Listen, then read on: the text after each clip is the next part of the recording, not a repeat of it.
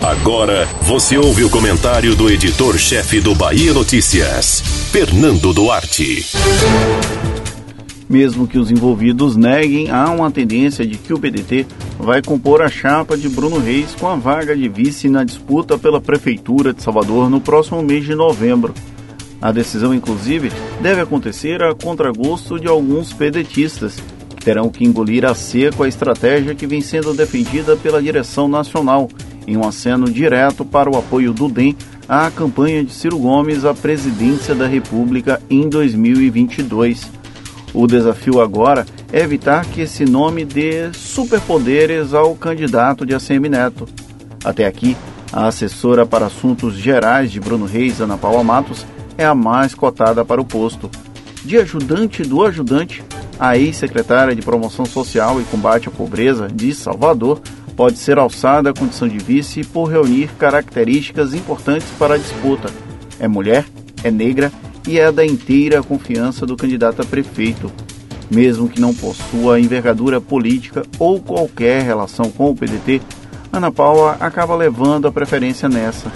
Isso não impede que pedetistas tentem buscar outras opções com ao menos duas dessas características. Daí surgiu, por exemplo, o nome da atriz e dançarina Merijane Lima. Porém, ela sequer tem um registro de filiação em dia, então caminha para ser uma cortina de fumaça para que Bruno Reis não tenha de mão beijada o PDT e a vaga de vice. Ele, inclusive, tem certa expertise nesse uso eleitoral de um partido, vide a filiação ao então PMDB em busca da indicação para vice de Assemineto e a saída de lá tempos depois.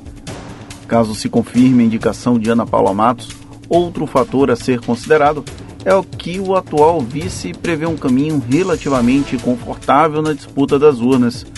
Não chega a ser um clima de já ganhou em virtude da escolha de uma mulher negra para fazer frente às potenciais adversárias com maior competitividade, como Olivia Santana, do PCdoB, Major Denise, do PT e até mesmo Lídice da Mata, do PSB, a musculatura política ausente em Ana Paula tende a ser compensada por essas duas características.